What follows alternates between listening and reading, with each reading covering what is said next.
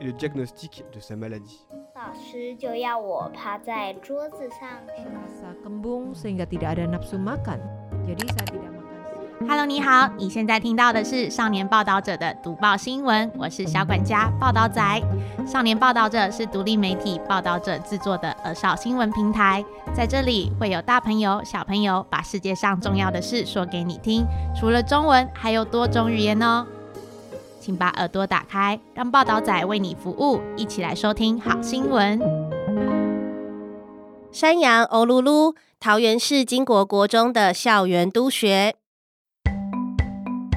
大家好，我们是少年报道者的寻宝突击队，专门为大家侦测校园里的神奇宝贝，让潜伏在校园角落的宝贝现形，由他们现身诉说自己的生命故事，也透过和他们朝夕相伴的同学、老师，带领大家进入他们的校园生活。这次我们要带大家前往桃园市金国国中，一起来认识他们的校园明星山羊欧噜噜。欧噜噜，欧噜噜，妹妹啊，来了啦！干嘛那么想我？害我吃东西吃到一半，才吃了几口还不过瘾。算了啦，反正整个校园好吃的随我吃，等等再回来大快朵颐。我好怀念之前的小白菜，老师带学生们种的小白菜又香又嫩，是我以前没有吃过的。他们还有种地瓜叶，我有试吃了几根幼苗，也还不错。期待他们长大。小标不知如何与人相处，一度有点忧郁。我其实不知道我是哪一种品种的山羊，但行政院农业委员会畜产试验所恒春分所助理研究员潘昭志看过我的照片后，鉴定我可能具有台湾黑山羊、波尔山羊与努比亚山羊的血缘。我跟另一个姐妹欧妈妈原本住在温暖的云林，听说校长林世畅因为觉得校园太大，除草费工又花钱，经校内老师建议，决定买两头羊来吃草，又可加入生命教育，一举两得，所以我们才来到金国国中。记得当初二零一九年刚来的时候，一下车就让我们打了冷战，心想这个地方怎么又湿又冷？水土不服，让我们都生了病。我得了白内障，我妈妈肚子还鼓了起来。虽然老师们细心照顾，还在学校地下室布置了温暖的窝，但我们还是不太舒服，什么也吃不下。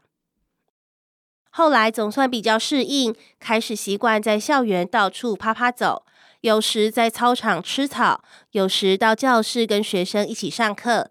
不过有些学生还是会怕我们，偶尔大家好奇围聚上来或伸手摸我，其实我也怕他们，常常不小心用力过度，羊角蹭痛了学生，害我有点忧郁。倒是欧妈妈比较会跟同学相处，动作温柔，会撒娇，有人叫她就会凑上去卖萌，害我有点吃醋，心情更不好，越来越瘦。后来，二零二一年，欧妈妈因病离世，学校办理了隆重的后事。所幸有她在，让我学到很多。我怀念曾经在一起的时光。我用吃来疗愈自己难过受伤的小心灵，结果身材变得圆嘟嘟，走起路来摇摇晃晃。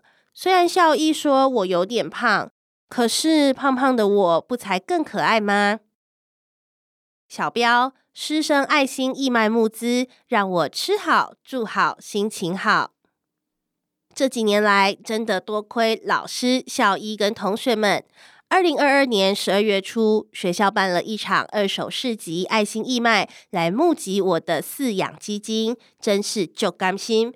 而且平日大家自掏腰包帮我买好吃上选的牧草，也帮我做健康检查，甚至还找动物沟通师来跟我对话。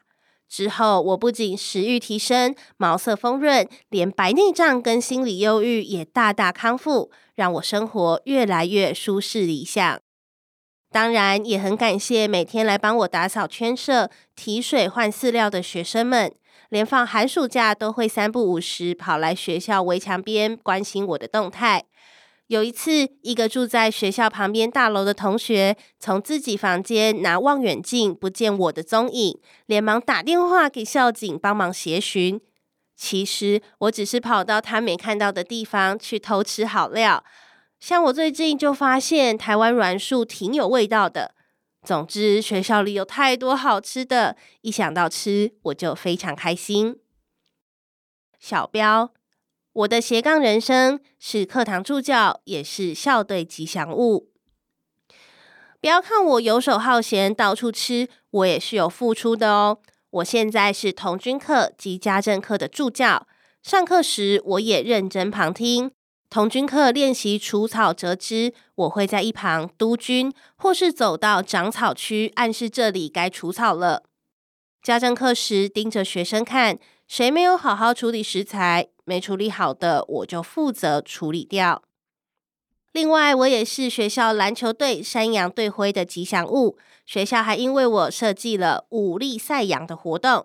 学生如果累积学习五力的羊妹妹戳章，不但能得到表扬，还能得到我的羊布偶小礼物。我也等于有鼓励同学向学、好学的功能哦。同时，也因为我实在太爱吃了，大家为了我的健康都不敢乱丢垃圾，怕我吃到不该吃的东西而生病。童军课的陈仁佳老师带着志工学生帮我搭了一个新的休息区，用废弃的课桌椅搭配课程内容，跟同学动手做。他对我很好，说我是学校的宝贝，也说市区学生很难接触动物，我的存在让学生可以近距离接触观察动物。林世畅校长在新生训练或周会时，常跟学生介绍我说我可以给学生直接的生命教育。学务主任黄诗清说：“羊就是生命，生命就是生老病死，彼此要好好珍惜，好好照顾。”我倒是不懂这么多，只知道大家喜欢我，体谅我，我也学习怎么互动。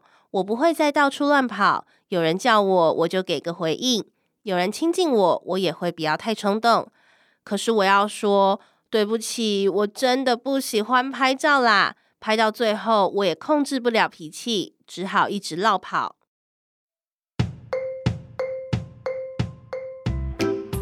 陈仁佳老师的童军课，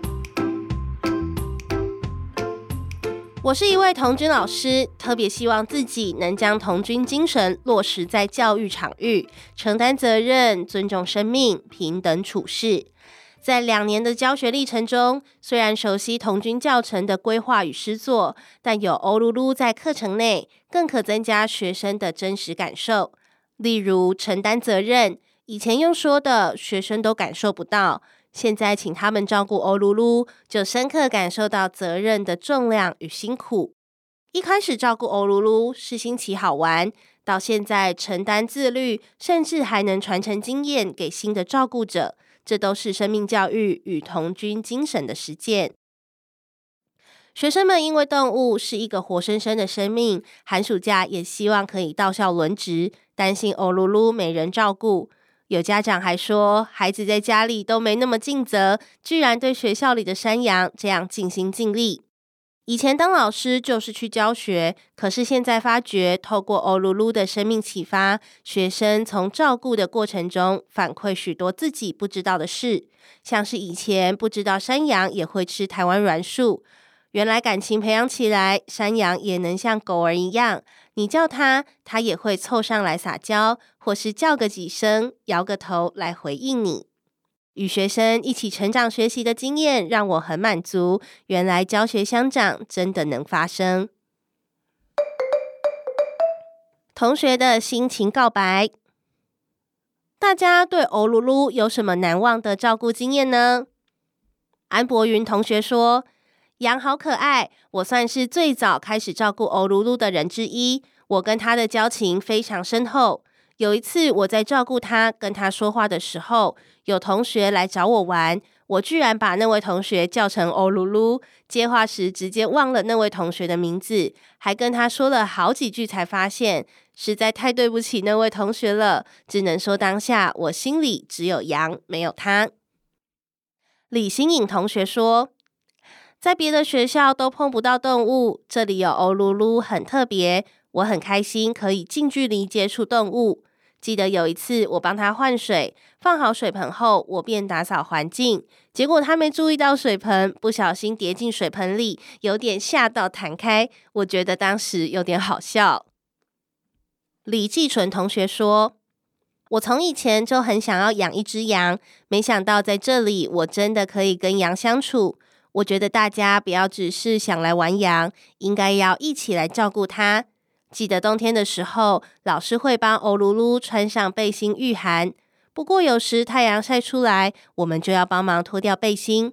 我有一次脱了老半天都脱不掉，最后还被他的羊角撞了好几下，有点害怕。李幼婷同学说。我大概照顾欧噜噜有半年，跟羊互动和清理羊舍是我最有感的地方。比较难忘的是，他有时拖着绳子到处走，到处吃，常会勾到或卡到树，结果绕啊绕的，最后自己就被困在树下。我常去解救他，帮他解绳子。以后毕业了，我还是希望可以常回来看他。黄夏同学说。对我来说，照顾羊就像是在学校里多了一个伴，多了一个可以跟着到处闲晃的伴。有一次，我当公差负责寻找欧噜噜，后来发现他在偷吃好料。当我想要叫他回去时，他想要朝我撞过来，好险我早就留好后路，没被撞到。另外就是，我也蛮怕羊舍的蚊子，打扫羊舍或换水换饲料时，常会被叮得满身包。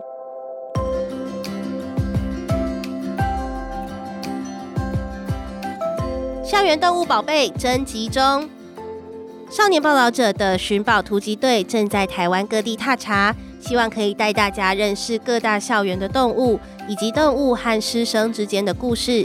如果你的校园里也有宝贝，请写信给报道仔，他会通报团队出任务寻宝哦。